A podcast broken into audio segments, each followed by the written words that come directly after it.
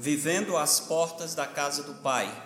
Vivendo às portas da casa do Pai. A ideia é qual é o impacto que deve ter sobre o nosso coração o fato de que estamos indo para o céu. O fato de que a nossa esperança está na casa do nosso Pai, como o Senhor Jesus disse em João capítulo 14. Vamos orar mais uma vez e logo começar a pregação da palavra. Senhor, agradecemos por esse momento, pedimos que o Senhor nos ajude a entender qual o efeito da eternidade, qual o impacto abençoador, a esperança do céu deve ter na nossa vida, especialmente na nossa vida prática. Pedimos que o Senhor use a verdade do céu para transformar nossa vida na terra preparando-nos com alegria para o encontro com o Senhor quando quer que aconteça. Em nome de Jesus. Amém. Não faz muito tempo tive a oportunidade de conversar com um pai crente que estava me relatando com muita tristeza a história do seu filho, um jovem que foi criado nos caminhos do Senhor, desde muito cedo ouviu o evangelho, sendo levado à igreja, mas naquela ocasião havia algum tempo em que o jovem tinha decidido viver uma vida mundana, renegar as verdades que outrora dizia abraçar. Quando a família perguntou a razão da mudança tão radical, a resposta foi: Eu resolvi viver aquilo que eu nunca tinha vivido. Em outras palavras, o jovem estava dizendo: A minha vida como crente estava muito infeliz. Eu optei por viver a alegria do mundo. Nesse ponto, o jovem havia conseguido um bom emprego, já andava em companhias de pessoas sofisticadas e já podia pagar por prazeres mais requintados. Havia mudado seu ambiente, seu nível social. E isso me faz lembrar as palavras do apóstolo João, que diz que a concupiscência da carne, a soberba, a concupiscência dos olhos e a soberba da vida procedem do mundo, e foram exatamente essas três coisas que fisgaram esse jovem: concupiscência da carne, concupiscência dos olhos e a soberba da vida. Desde a época da Grécia clássica existe uma doutrina filosófica moral chamada hedonismo. Talvez já ouviram falar disso. É uma doutrina que diz que o supremo bem da vida humana é o prazer que você deve fazer com todas as suas forças é buscar o prazer e fugir à dor. Nós existimos para ter prazer, esse é o sentido da vida.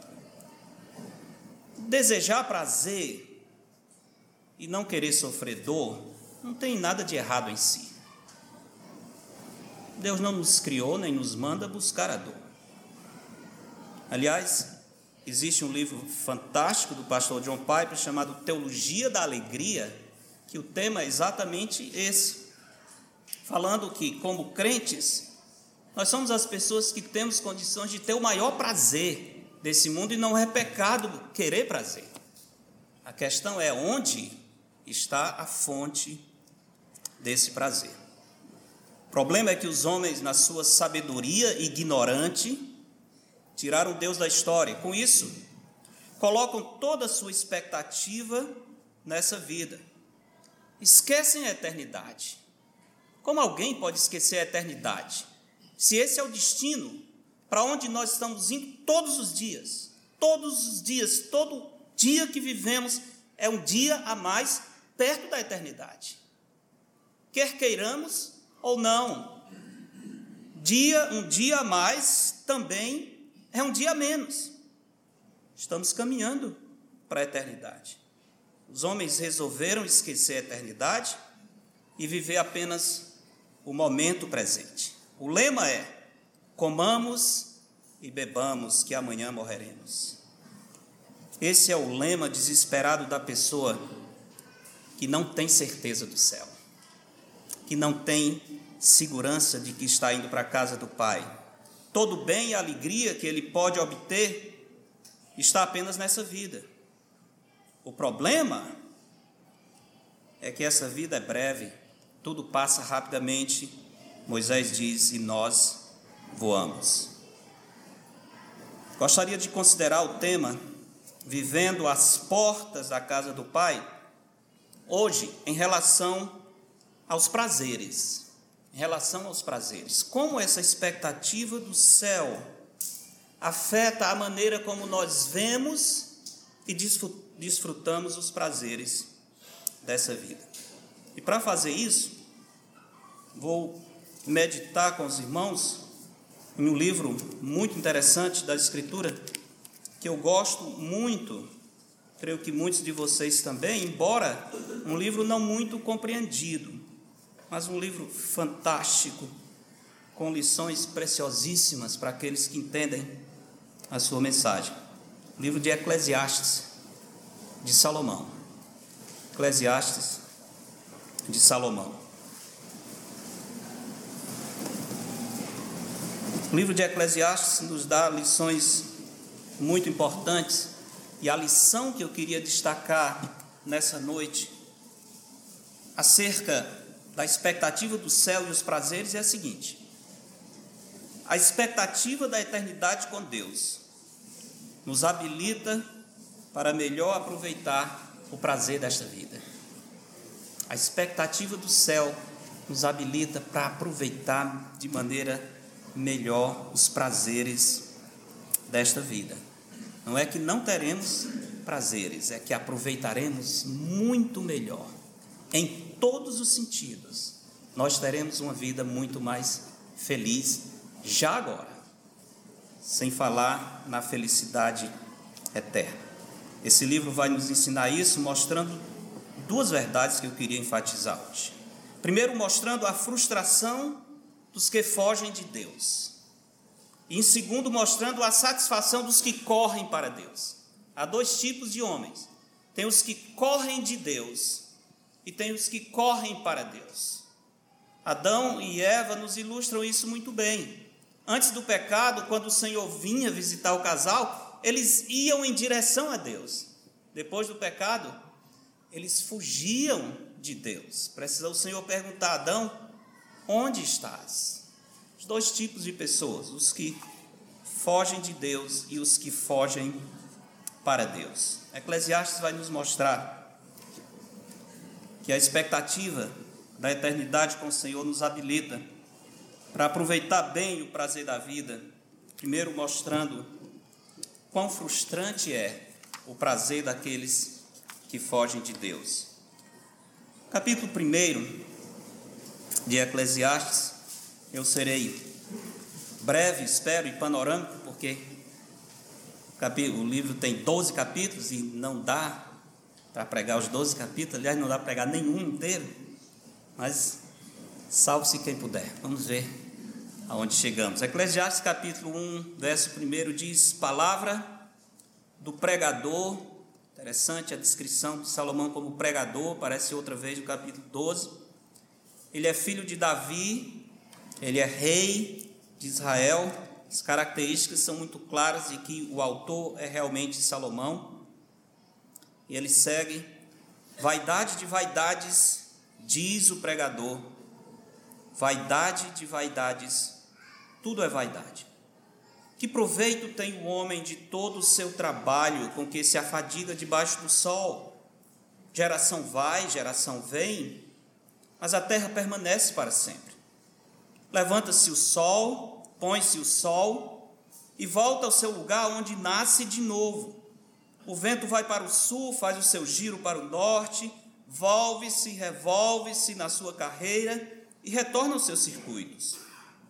Todos os rios correm para o mar e o mar não se enche.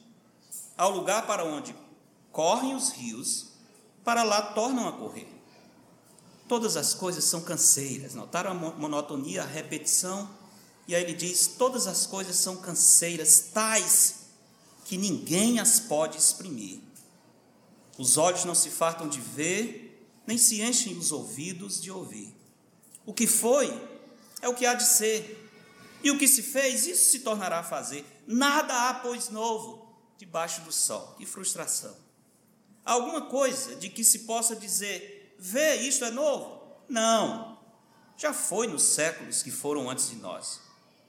Já não há lembrança das coisas que precederam, e das coisas posteriores também não haverá memória entre os que hão de vir depois dela. Eu, pregador, venho sendo rei de Israel em Jerusalém. Apliquei o coração a esquadrinhar, a informar-me com sabedoria de tudo quanto sucede debaixo do céu. Este enfadonho trabalho impôs Deus aos filhos dos homens para nele os afligir. Tentei para todas as obras que se fazem debaixo do sol, e eis que tudo era vaidade e correr atrás do vento. Aquilo que é torto não se pode endireitar, e o que falta não se pode calcular. Disse comigo: Eis que me engrandeci e sobrepujei em sabedoria a todos os que antes de mim existiram em Jerusalém. Com efeito, o meu coração tem tido larga experiência da sabedoria e do conhecimento. Apliquei o coração a conhecer a sabedoria e a saber o que é loucura e o que é estultícia. E vim a saber que também isto é correr atrás do vento. Por quê? Porque na muita sabedoria há muito enfado. E quem aumenta a ciência, aumenta a tristeza. A vontade de morrer depois de ler. você não entender a mensagem, você tira a sua vida. Puxa, que mensagem triste, que resultado triste. A frustração daqueles que fogem de Deus. Por que estou escolhendo, escolhendo o livro de Eclesiastes para esse tema? Porque esse é o livro que relata o testemunho de um homem sábio, poderoso, famoso e rico, que resolveu encontrar prazer que ele achava que seria real e duradouro na vida a parte de Deus. A biografia de Salomão é muito interessante e atual, pois, como muitos em nossos dias, Salomão também tomou a decisão de abandonar os caminhos do Senhor depois de já ter tido experiência com o Senhor. Depois de ter ouvido a voz de Deus, ter recebido promessas incríveis e até sabedoria do próprio Senhor. A Bíblia nos conta como foi que isso aconteceu, como é que o desvio no coração de Salomão se instalou. Voltando alguns a um pouco na história de Israel, se quiserem ver rapidamente, 1 Reis capítulo 11, guarde, marque Eclesiastes, só para a gente entender o que aconteceu, quando foi e por que foi que Salomão se desviou dos caminhos do Senhor e passou a correr atrás do vento. 1 Reis capítulo 11, brevemente, nós temos a história de como iniciou esse, esse caminho descendente de pecado na vida do rei Salomão. 1 Reis capítulo 11, verso 1 diz: Ora, além da filha de Faraó, amou Salomão muitas mulheres estrangeiras, moabitas, amonitas, edomitas, sidônias e etéias mulheres das nações de que havia o Senhor dito aos filhos de Israel: Não caseis com elas, nem casem elas convosco, pois vos perverteriam o coração. Interessante essa expressão, começamos a estudar hoje sobre o coração na EBD, e aqui ele diz: essas mulheres podem alcançar o seu coração, a fonte da sua vida. Elas podem lhe perverter o coração para seguirdes os seus deuses, a idolatria iria entrar. A esta se apegou Salomão pelo amor, exatamente o contrário do que o Senhor lhe havia dito.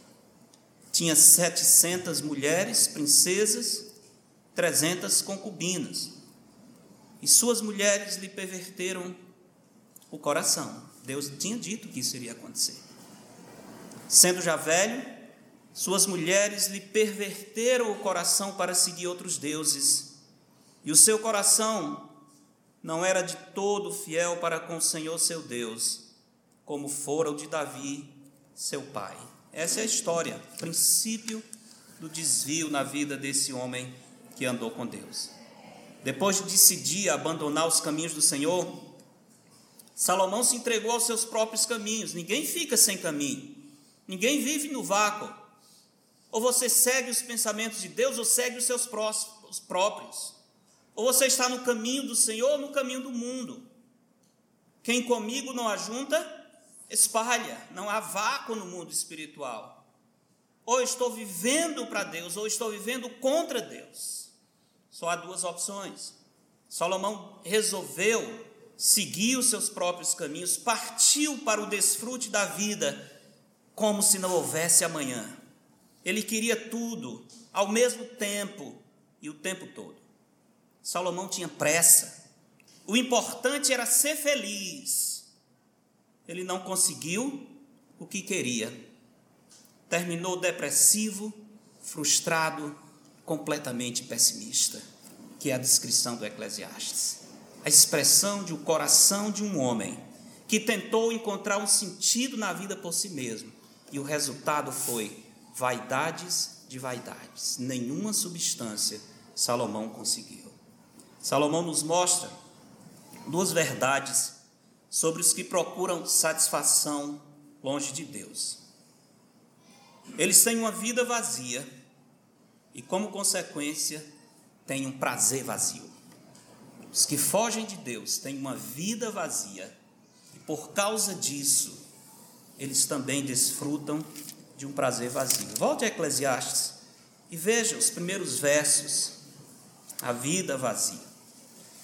O texto começa com Salomão se apresentando como pregador.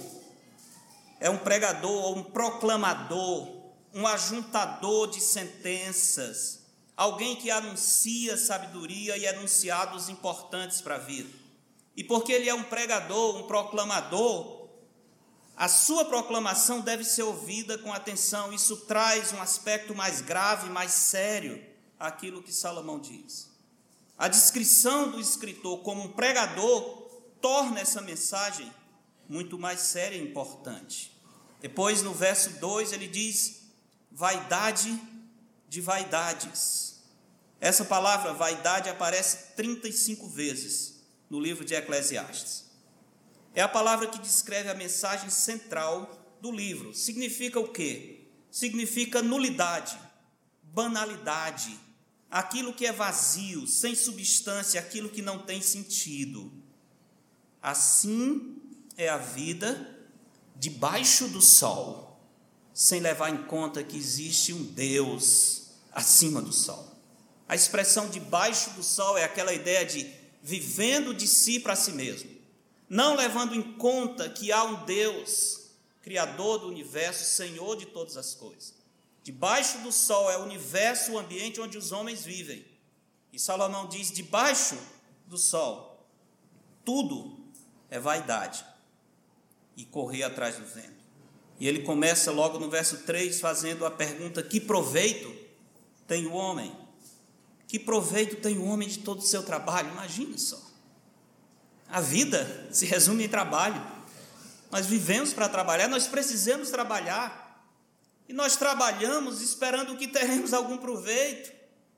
Salomão diz: Mas no final das contas, que proveito realmente tem o homem? Quando se faz as contas de tudo, quando se resume a existência, que proveito tem o homem de todo o seu trabalho com que se afadiga debaixo do sol? Talvez perguntando no popular o que, que ele levaria para a eternidade como fruto de todo o seu trabalho debaixo do sol. Um dia eu estava no supermercado, eu vi um homem fazendo compras na minha frente e tinha um produto que ele pegou, mas depois uh, não sabia se ia levar e o caixa perguntou: e aí, você vai levar? E disse: eu não ia, não, mas eu tenho dinheiro aqui e, e mortalha não tem bolso, pode botar aí, eu vou pagar. Isso é interessante, mortalha não tem bolso eu fiquei pensando, é verdade, eu entendi a mensagem. Ou seja, não adianta eu poupar aqui uns reais, não. Se eu for para casa e morrer, vai ficar tudo. Não é? é uma maneira popular de dizer o que Jó disse: nu viemos ao mundo e nu voltaremos. Não temos proveito eterno de todo o esforço, de tudo que ajuntamos nesse mundo. Por isso a pergunta: que proveito tem o homem? Essa frase expande o sentido do vocábulo vaidade. É uma pergunta retórica. Isso é, é uma pergunta que não precisa ninguém responder, porque a resposta já está dela. Que proveito tem o homem? Em termos finais, a resposta é nenhum. No final das contas, ele vai trabalhar até o último dia e vai voltar do jeito que chegou nesse mundo. Se ele não tiver preparado para a eternidade, a sua vida foi correr atrás do vento, perdeu a vida perdeu a eternidade, que é muito pior. Quando estava terminando curso de letras há alguns anos, não vou dizer quantos anos não, para ninguém calcular a minha idade, mas tinha que fazer um trabalho final, e eu lembro que, por gostar de Eclesiastes e Salomão, o meu trabalho foi, o tema foi o existencialismo na poesia de Carlos Drummond de Andrade. Por isso que aqui eu cito Carlos Drummond, porque eu li demais. Né? E eu lembro que uma parte do trabalho eu fiz um paralelo entre os fundamentos do existencialismo, que permeia o pensamento atual, inclusive na poesia de Drummond e outros, e o livro de Eclesiastes. Salomão é nosso contemporâneo. O desespero dos filósofos, dos poetas, dos artistas dos nossos dias está em Eclesiastes, porque eles tentam encontrar um sentido debaixo do sol sem Deus. Salomão já tentou também. E ele diz: é correr atrás do vento usando uma frase do meu amigo, e agora, José? Corre, corre, trabalha, e agora, José? Chega um dia em que você não tem como tirar proveito nenhum e vai partir para a eternidade, deixando o fruto de todo o seu esforço. A vida vazia. Mas não somente a vida vazia, é o prazer vazio. Tem prazer, mas é um prazer vazio. O capítulo 1 mostra isso. Só destacar em alguns versos aqui. O texto revela a impotência, por exemplo, do conhecimento humano. Imagina, uma das coisas que dá mais prazer na vida de uma pessoa como Salomão é o conhecimento, a sabedoria. Ele era um homem sábio. É bom saber, é bom ler, é bom conhecer. Há pessoas que são viciadas em conhecimento. Eles acham que o conhecimento é a chave da existência. Conhecimento é poder. Se você conhece, você está tranquilo. Ninguém teve conhecimento como Salomão. Ninguém teve conhecimento. E mesmo esse conhecimento, essa sabedoria, Salomão diz, foi absolutamente vazio. O texto revela a impotência, o conhecimento humano. Verso 13, ele diz: apliquei, Eclesiastes 1,13, apliquei o coração a esquadrinhar e a informar-me com sabedoria de tudo quanto sucede debaixo do sol. Este enfadonho trabalho impôs Deus aos filhos dos homens, para nele os afligir. Esse trabalho e essa busca de sentido. Porque mais adiante ele diz: Deus colocou a eternidade no coração do homem, para que o homem não possa descobrir o final das coisas. Ele sente que falta algo.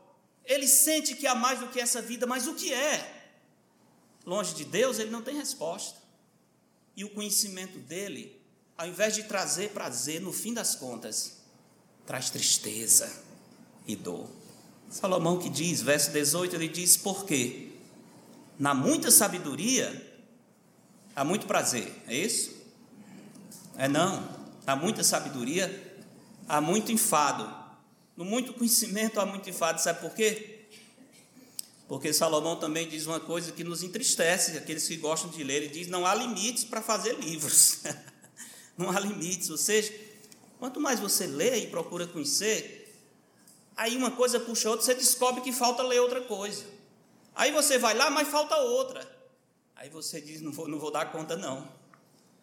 Eu fico simplesmente frustrado, porque sempre vai faltar alguma coisa.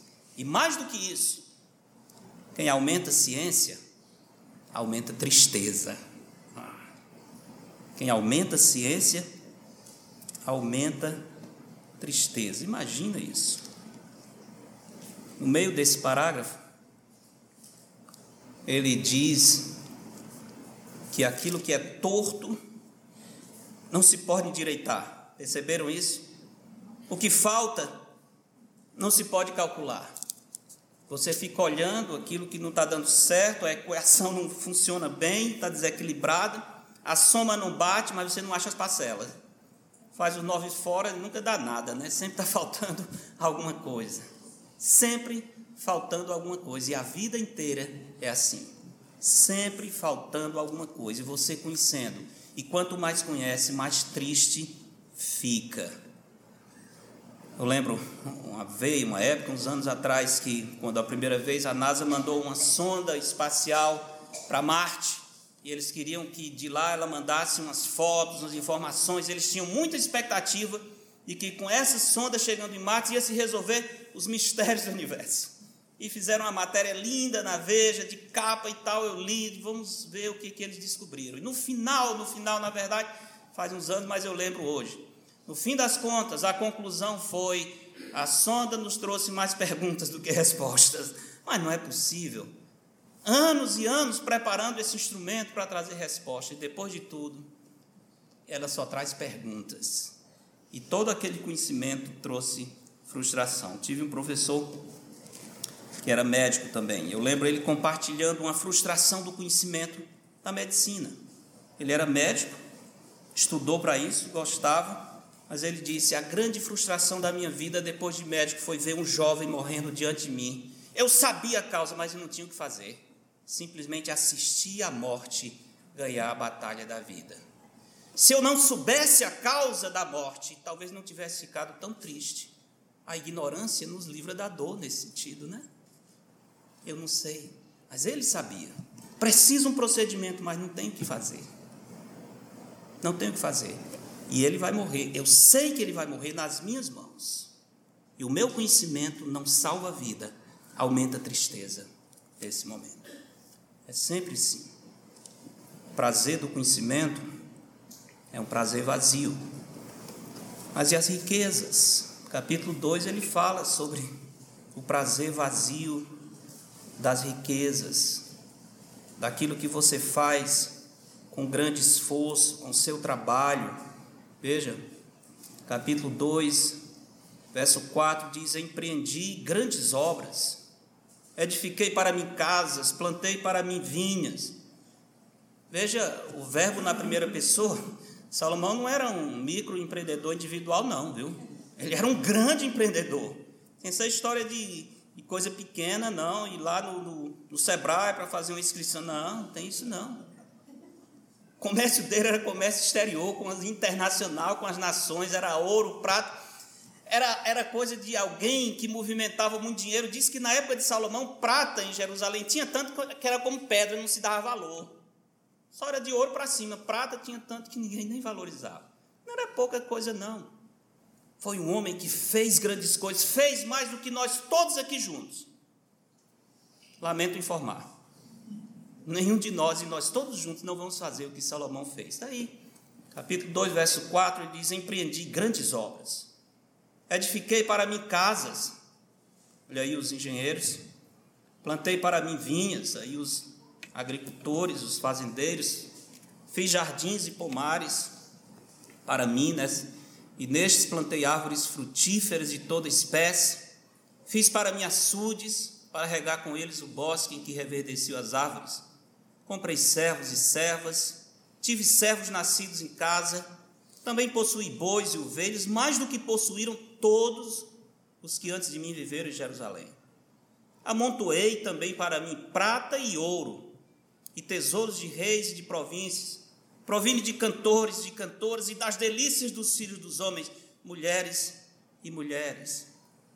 Engrandeci-me, sobrepujei todos os que viveram antes de mim em Jerusalém. Perseverou também comigo a minha sabedoria. Veja o que ele diz verso 10: Tudo quanto desejaram os meus olhos, não lhes neguei. Conheço ninguém que chegou a isso. Mas ele diz: Nem privei o coração de alegria alguma. Se ele queria uma coisa, ele tinha. Se ele desejava uma coisa, ele cumpria esse desejo.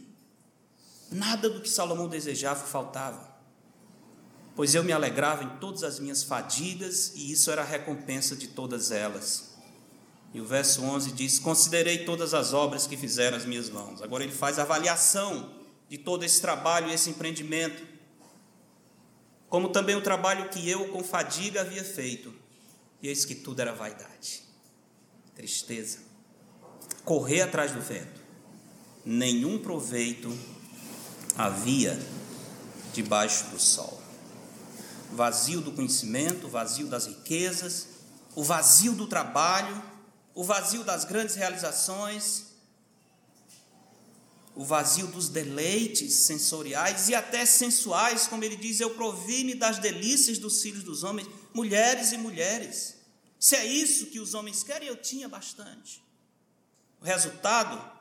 Vaidade, correr atrás do vento. Gosto de observar a maneira como os artistas dos nossos dias, no seu desespero, expressam a angústia da alma. Quer sejam artistas das letras, das artes plásticas, da música, esses homens e mulheres sentem o peso do prazer vazio e da vida sem propósito, e muitos deles se lançam nos braços da morte, porque não tem outra opção. A vida é um beco sem saída, e se saída houver, é falsa, dizia Fernando Pessoa. Imagina isso. Música Pais e Filhos, do grupo Legião Urbana, os mais velhos vão lembrar, aquele grupo de Brasília. Ele diz: é preciso amar as pessoas como se não houvesse, não vão cantar, viu? Como se não houvesse amanhã. Porque se você parar para pensar, na verdade não há. Pau melhor morrer. É melhor reduzir a vida, como fez um dos fundadores com a overdose. Ame como se não houvesse amanhã, porque não existe amanhã. Então, na hora que a vida entra em um pequeno desacerto, e é fácil ter um desacerto na vida, por que viver? Entrega-se à morte, foge. Não há sentido não há esperança. O escritor inglês Charles Dickens, ele dizia, olha isso, a amizade da mulher para com o homem é um beco sem saída, para o qual a empurrou o engano do amor. Que coisa mais triste, né? Que frase desesperadora. Ele não acredita que pode haver amor entre um homem e uma mulher, porque o amor é um engano para ele. Aqui é só uma pequena descrição da frustração dos que fogem de Deus. Querer desfrutar o prazer da vida e almejar a longevidade para ver o bem, como eu disse, não é pecado em si. O desejo pela alegria, a sensação de que algo está faltando, é parte da nossa alma. Deus nos fez assim. O problema é onde buscamos o prazer que tanto almejamos o vazio dos que fogem de Deus. Mas Eclesiastes também nos mostra a satisfação dos que correm para Deus. Por incrível que pareça, nesse livro também nós aprendemos o contrário. Em oposição a isso, as pessoas que têm esperança eterna têm uma vida cheia de sentido e verdadeiro prazer. Há um grande engano do mundo e do diabo que ele coloca na mente das pessoas, na mente do jovem que eu mencionei no início da, da pregação, de que o caminho do Senhor é um caminho triste, de que servir o Senhor é uma vida sem graça, preto e branco, que é colorido está lá do outro lado, não é? Que ser um servo do Senhor é perder prazer, você não vai ter alegria. Isso é um grande engano, terrível, terrível engano. Salmo 16, o salmista diz: Na tua presença a plenitude de alegria, na tua destra delícias perpetuamente. Isso é prazer. Isso é alegria verdadeira. O servo do Senhor, ele tira o prazer da vida sem idolatrar esse prazer. Ele aproveita o que Deus lhe dá e se alegra com o que Deus não dá. Ele pode em tudo dar graças. Se o Senhor lhe concede algo, ele está feliz. Se não, ele dá graças do mesmo jeito, porque o seu tesouro está nos céus. Ele não vive dependendo desse mundo. Curiosamente, Eclesiastes nos mostra a diferença entre os que fogem de Deus e os que correm para Deus. Final do capítulo, do, do livro, no capítulo 12, Salomão faz um resumo da lição que ele gostaria de dar por meio desse livro. Eclesiastes 12, verso 13 diz: De tudo que se tem ouvido, a suma é: teme a Deus e guarda os seus mandamentos, porque isto é o dever de todo homem. Esse é o sentido da vida. Teme a Deus e guarda os seus mandamentos. Esse é o caminho daqueles que não querem correr atrás do vento. Porque a pessoa que teme a Deus, ela enfrenta com serenidade e segurança a eternidade. Pessoa que não teme a Deus, não tem esperança eterna, ele só tem o aqui e agora. Ele não tem perspectiva futura. E ele se desespera quando a suposta alegria, felicidade escorre pelos dedos e sempre escorre. Sempre vai chegar um momento em que não pode segurar. A alegria desse mundo sempre é passageira, nunca é completa e sempre passa muito rápido. Os que temem ao Senhor, não. Eles têm alegria verdadeira, eles têm prazer em reconhecer que estão caminhando para o final dessa vida, mas não para uma eternidade de tristeza. Capítulo 8 de Eclesiastes, verso 8, veja isso. Salomão nos anunciando sobre a necessidade de encarar a eternidade. Ele diz: Não há nenhum homem que tenha domínio sobre o vento para o reter, nem tampouco tem ele poder sobre o dia da morte. Ou seja, ninguém controla isso, nem há tréguas nessa peleja. Se vocês não sabem, eu vou dizer agora. A porcentagem dos vivos que morrem é 100%. Essa é a porcentagem. Todos os vivos, 100% morrem. Então, é uma coisa triste. Foi uma pesquisa feita e chegaram a essa conclusão. Salomão está dizendo aqui: não há tréguas nessa peleja, não há tréguas. Nem tampouco a perversidade livrará aquele que a ela se entrega. O homem que não tem esperança eterna, ele olha isso e se desespera. Ou ele não pensa, ou ele tenta viver o momento presente sem considerar a eternidade, ou ele entra em parafuso quando vê a morte chegando que ele não tem esperança. E ele não pode pensar muito, porque todos os dias ele está caminhando para a linha final. Todos os dias e rapidamente. A consciência de que a vida é breve e pode terminar antes do prazo desejado não passa na, na mente de uma pessoa que abandona os caminhos do Senhor para desfrutar os prazeres transitórios deste mundo.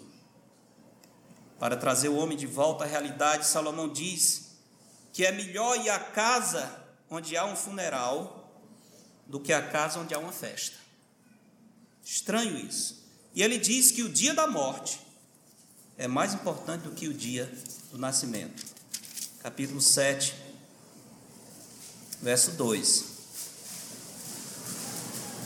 Melhor é ir à casa onde há luto do que ir à casa onde há banquetes. Por quê? Pois naquela se vê o fim de todos os homens e os vivos que o tomem em consideração.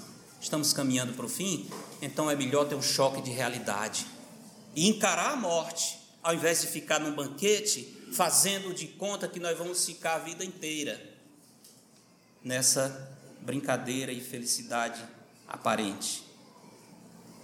Melhor ir à casa onde há luto do que a casa onde há banquetes, porque onde há luto, você para e sabe que hoje nós estamos velando essa pessoa. Amanhã alguém vai estar me velando. Hoje terminou a vida dele, a minha vida também vai terminar. Isso faz a gente pensar duas vezes. Isso faz a gente considerar o, que que estamos fazendo com a nossa vida, o que que estamos fazendo com ela estamos de fato aproveitando do modo que o Senhor quer. Aqueles que temem a Deus têm paz em reconhecer que após a morte segue-se o juízo. Capítulo 12, verso 7. Salomão diz: E o pó volte à terra, como era, e o espírito volte a Deus que o deu. Capítulo 12, verso 14, ele diz: Porque Deus há de trazer a juízo todas as obras, até as que estão escondidas, quer sejam boas, quer sejam más. Quando o nosso prazer está na presença do Senhor, à medida que o tempo passa e nós observamos que se aproxima o dia da morte, nós não nos sentimos como se a morte estivesse nos arrastando para a eternidade. Ao contrário, nós estamos seguindo suave e alegremente ao encontro do Senhor. A perspectiva é absolutamente diferente quando nós temos esperança eterna. Quem teme ao Senhor e tem esperança eterna desfruta os prazeres da vida, sem idolatrar esses prazeres. Volte ao capítulo 2. Veja o verso 24. Ele diz: Nada melhor para o homem do que comer, beber e fazer que a sua alma goze o bem do seu trabalho. No entanto, vi também que isto vem da mão de Deus. Interessante isso, né? Que acolá ele coloca umas indicações assim. Isso vem da mão de Deus. O que? O prazer de trabalhar e desfrutar do trabalho, de gozar o resultado do seu esforço. Só isso só vem quando Deus nos concede. Se Deus não nos permitir, nós não vamos conseguir. Verso 25: Pois separado deste, de Deus, quem pode comer? Ou quem pode alegrar-se? Não for pela bênção e a provisão de Deus, quem pode comer? A pessoa pode até ter dinheiro, mas se ele não tiver saúde, ele não pode comer. Eu li a história de um grande homem rico, riquíssimo, empresário americano. Nos últimos dias da vida dele, devido a um problema sério no intestino e estômago, ele só conseguia comer biscoito creme crack. Não sei se era Fortaleza, mas devia ser um outro tipo. Só comia esse biscoito com água, porque não conseguia se alimentar de nada. Não é que faltasse na sua casa, ele tinha sobrando. É que ele não tinha mais condições de aproveitar esses banquetes. É Deus que nos dá a graça até de comer e sentir o sabor da comida. Se não for a mão do Senhor, nós nem isso conseguimos. Verso 26, ele diz: Porque, olha esse verso 26, como é bom para a gente. Porque Deus dá sabedoria, conhecimento e prazer ao homem que lhe agrada. Ótimo. Mas ao pecador, o que, é que o Senhor dá? Ele dá trabalho. Para quê? para que ele ajunte e amontoe, a fim de dar aquele que agrada a Deus. Que maravilha, né? Que maravilha. No final das contas, o servo de Deus vai ter o melhor da vida. Vai ter das riquezas do mundo? Não. Mas quem disse para ter o melhor da vida precisa ter riqueza? Doce é o sono do trabalhador, quer coma pouco, quer coma muito, mas a riqueza do rico não o deixa dormir. Ótimo, que bom ser rico e não poder dormir, grande coisa. Quanto você dá por uma boa noite de sono? É? As coisas melhores que Deus nos dá, que nós não podíamos comprar, são bênçãos que às vezes nós nem consideramos, esquecemos de agradecer, que o, o dinheiro todo do mundo não compraria. Quanto você daria por um olho? Você daria todos os seus bens e mais alguma coisa. Mas você não tem como comprar um olho. E Deus nos deu dois. Caríssimo, né? Que grande bênção nós temos.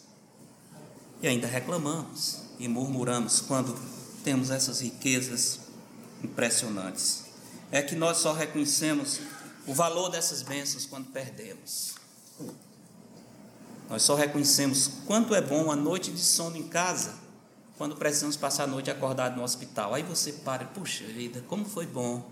Mas quantas noites Deus nos deu em casa e nós nem agradecemos ao Senhor, não é? Nós só sabemos como é bom passar um dia sem dor de cabeça, quando a gente tem uma crise de enxaqueca, como incomoda a dor de cabeça. Poxa vida. Mas quantos dias o Senhor me deu sem dor de cabeça? E eu nem reconheci que essa era uma boa dádiva do Senhor. Se nós, servos do Senhor, caímos nesse erro, imagine o homem do mundo. Imagine que até quando quer agradecer não sabe a quem, porque não conhece o Senhor. Quando o servo de Deus desfruta o prazer dessa vida, ele sabe que esse prazer nunca é completo, mas é apenas um prenúncio da alegria que está proposta no céu. Quando o salvo pensa de maneira equilibrada, ele nunca acha, nunca acha que o melhor da vida foi o passado nem o presente. Ele vive o hoje, não como se não houvesse amanhã, ele vive certo de que há o amanhã. E o amanhã glorioso, porque o nosso fim é maravilhoso que o Senhor tem para nós. Existe um amanhã sim, e é muito melhor do que o hoje. Por isso, nós desfrutamos do que Deus nos dá. Nós nos contentamos em não possuir o que Deus não nos dá. Nós somos capazes de em tudo dar graças. O servo de Deus sabe que a sua vida não depende da abundância dos bens que ele possui. Aliás, ele sabe que muitas vezes a abundância dos bens é o que tira a vida de uma pessoa. O seu tesouro e a sua verdadeira recompensa estão além dos portais eternos. Por isso, por essa expectativa celeste, o salvo em Cristo, ele não é preso à cobiça. Cobiçar o quê? O que é que esse mundo tem mais valioso do que aquilo que o Senhor tem para nós? O servo do Senhor não é preso pela avareza, não é preso do materialismo, da inveja, da ganância. Como o apóstolo Paulo, ele diz: Eu sei em quem tenho crido. E o alvo final do seu esforço é ajuntar tesouros no céu.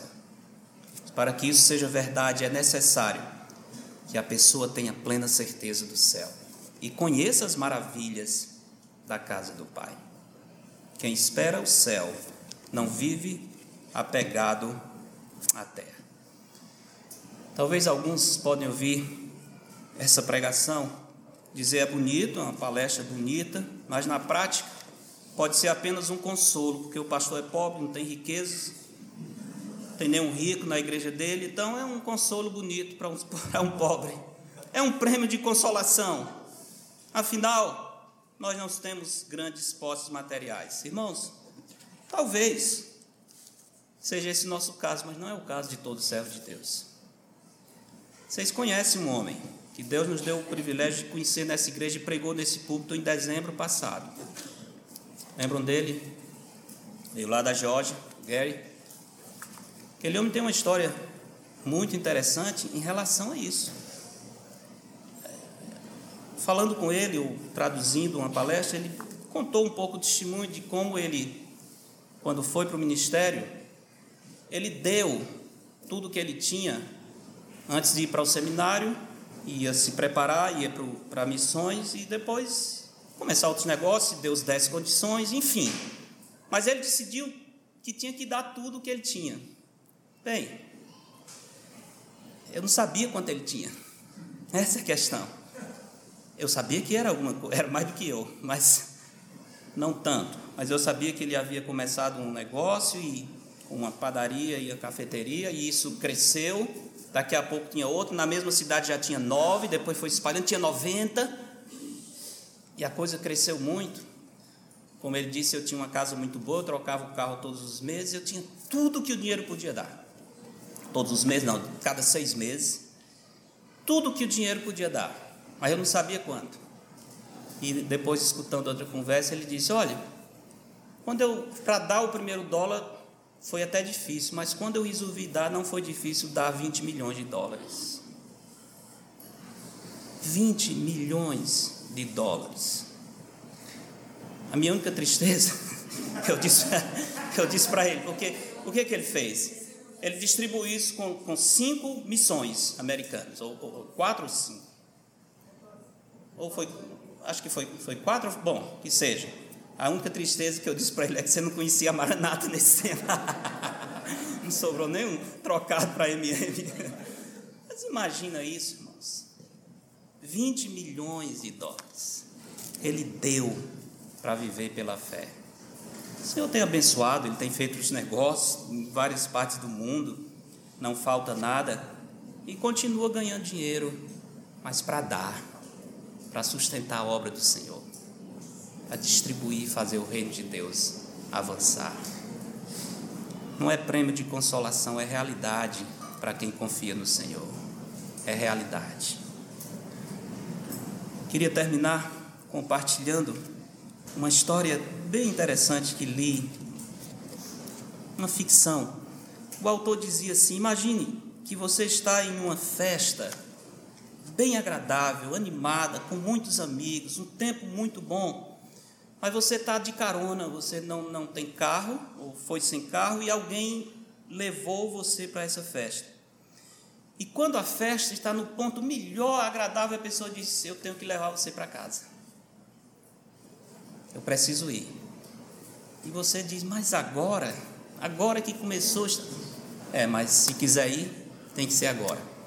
Você sai triste, desanimado, porque não vai pra, a pé para casa. Mas fica pensando na festa animada e nos amigos que ficaram para trás. Mas quando está chegando em casa, você descobre que tem alguma coisa estranha em casa. E quando abre a porta, as luzes se acendem, a casa está cheia de amigos. Cheiro agradável de comida. Tem uma festa para você em casa maravilhosa, muito maior do que a outra, e você não sabia. Essa é festa agora, agora eu estou na festa mesmo. E depois de um tempo, os amigos que ficaram começam a chegar também. E aí você entende por que, que foi bom deixar aquela primeira festa e ir para a segunda. Não sei se você já pensou nisso, mas às vezes os que estão, mesmo crentes que descobrem uma doença terminal, ou se veem às portas da morte, tem aquela sensação de que vão deixar a festa antes de acabar. Estamos saindo cedo demais. Sofrem pensando no que vai ficar. Meus irmãos, a verdade é que a festa vai só começar. A festa verdadeira está na presença do Senhor. Nada nós vamos perder com aquilo que fica. Entraremos na grande alegria e no gozo do nosso Senhor. Não precisamos dos prazeres desse mundo. O Senhor tem nos dado uma esperança muito maior. Lembra a história do jovem que abandonou a fé? Há muitas explicações para situações assim que acontecem frequentemente.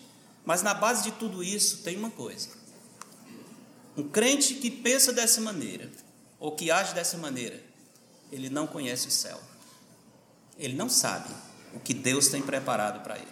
Falta-lhe convicção firme para entender que a renúncia presente será compensada e completamente esquecida no momento em que cruzarmos os portais eternos, e esse momento pode acontecer a qualquer instante. Ali começará a verdadeira vida e a verdadeira felicidade. Paulo disse: se a nossa esperança em Cristo for apenas para esta vida, nós somos o quê? Os mais infelizes de todos os homens. Eu acho que o jovem que eu mencionei, num determinado momento, a esperança dele em Cristo estava relacionada apenas a essa vida. E ele olhou os amigos e disse: Eu sou o mais infeliz de todos os homens. Mas a nossa esperança em Cristo não está ligada a essa vida. Não está ligada a essa vida. Está ligada à certeza da ressurreição e a certeza da nossa entrada na presença de Deus no céu. Eu sei em quem tenho crido, porque eu sei em quem tenho crido, eu não vou abandoná-lo, não vou trocar o que ele tem para mim por todo esse mundo de ilusão. As pessoas que servem a Cristo sentem-se infelizes quando não sabem, não conhecem conteúdo da sua fé. Nós sabemos pouco, por isso não temos o verdadeiro prazer. Deus é real na sua vida ou é apenas nas músicas? Tem um cântico que os jovens gostam de cantar muitas vezes que diz assim: Eu não posso deixar de te amar, eu não posso deixar de adorar, eu não posso deixar de desejar a sua presença. A música é bonita, a pergunta é verdade? É verdade isso? É fato para você que você não pode deixar de desejar a presença do Senhor? E é tudo o que você quer? Ou é só uma música? Onde iremos gozar essa presença do Senhor, que nós dizemos que é tudo para nós? No céu. No céu. Então, se nós queremos o Senhor e o nosso deleite é a Sua presença, nós nos alegramos com a certeza do céu. Nós aguardamos com ansiedade. Precisamos lembrar nós mesmos e as pessoas à nossa volta que a concupiscência da carne, a concupiscência dos olhos e a soberba da vida não procedem do Pai, mas procedem do mundo. E a realidade é que o mundo passa, se dilui, bem como a sua concupiscência. Aquele, porém, que faz a vontade de Deus permanece eternamente. Nossa convicção quanto à realidade e certeza do céu, meus irmãos, nos livra da ilusão de pensar que os caminhos do mundo são melhores do que os caminhos do Senhor. Não são. Meditar sobre o céu nos livra de cair nessa tentação. Moisés considerou que sofrer por Cristo era mais vantajoso do que os tesouros do Egito. Como digo sempre, a certeza do céu transforma a nossa vida na terra. O que é que vamos fazer com essas verdades? Aconselho a todos nós aqui que pensemos sobre a nossa vida com Cristo e a maneira como nós vemos e desejamos os prazeres desse mundo. Consideremos se nós somos como aqueles que estão aqui nos caminhos do Senhor, mas sempre achando que a grama mais verde está do outro lado. Meio resignado, meio sem coragem de romper, mas o coração pulsando pelo que o mundo oferece. Consideremos isso, meus irmãos. Consideremos. Existe algo ou alguém que lhe dá mais prazer do que a certeza do céu? Algum prazer ou dor que lhe tem impedido de se alegrar na herança eterna? Sua certeza do céu é viva a ponto de mudar o seu humor tirar a cara feia, a murmuração, a zanga, Há pessoas que parecem que estão sempre zangadas. Né? Diz que o mundo é azedo para eles. Não tem. Para onde ele olha, tem limão. Crente em Cristo, ele muda o seu humor pela alegria do céu. Ele é rico, riquíssimo, ele está seguro, ele pode sorrir. Ele pode sorrir. Meditar sobre o céu, meus irmãos, muda o nosso humor. nos faz parar de murmurar, de reclamar, nos faz suportar com paciência as necessidades e os sofrimentos. Aproveite essas verdades, confesse ao Senhor sua indiferença para com a certeza do céu. Aplique essas verdades à sua situação concreta. Pense em algo bom ou ruim na sua vida que não tem sido impactado pelo fato de que você é um salvo, está indo para a presença do Senhor. Vamos orar. Pai de amor, queremos agradecer, porque nós temos a viva e certa esperança, certeza que a nossa pátria está nos céus, de onde também aguardamos o Salvador, o Senhor Jesus Cristo, qual transformará o nosso corpo de humilhação para ser igual ao seu corpo glorioso. Que bendita esperança, que maravilhosa certeza, Senhor. Que esta certeza nos faça tirar os olhos desse mundo, nos livre de cair na tentação de achar que o mundo tem algo mais interessante, mais substancial e prazeroso do que aquilo que o Senhor tem para nós na tua presença a plenitude de alegria, na tua destra delícias perpetuamente. O que nós precisamos mais, Senhor? Além de ti. Tu és a nossa herança. Faz-nos ajuntar tesouros nos céus. Arranca o nosso coração desse mundo. Move os nossos olhos para as mansões celestes.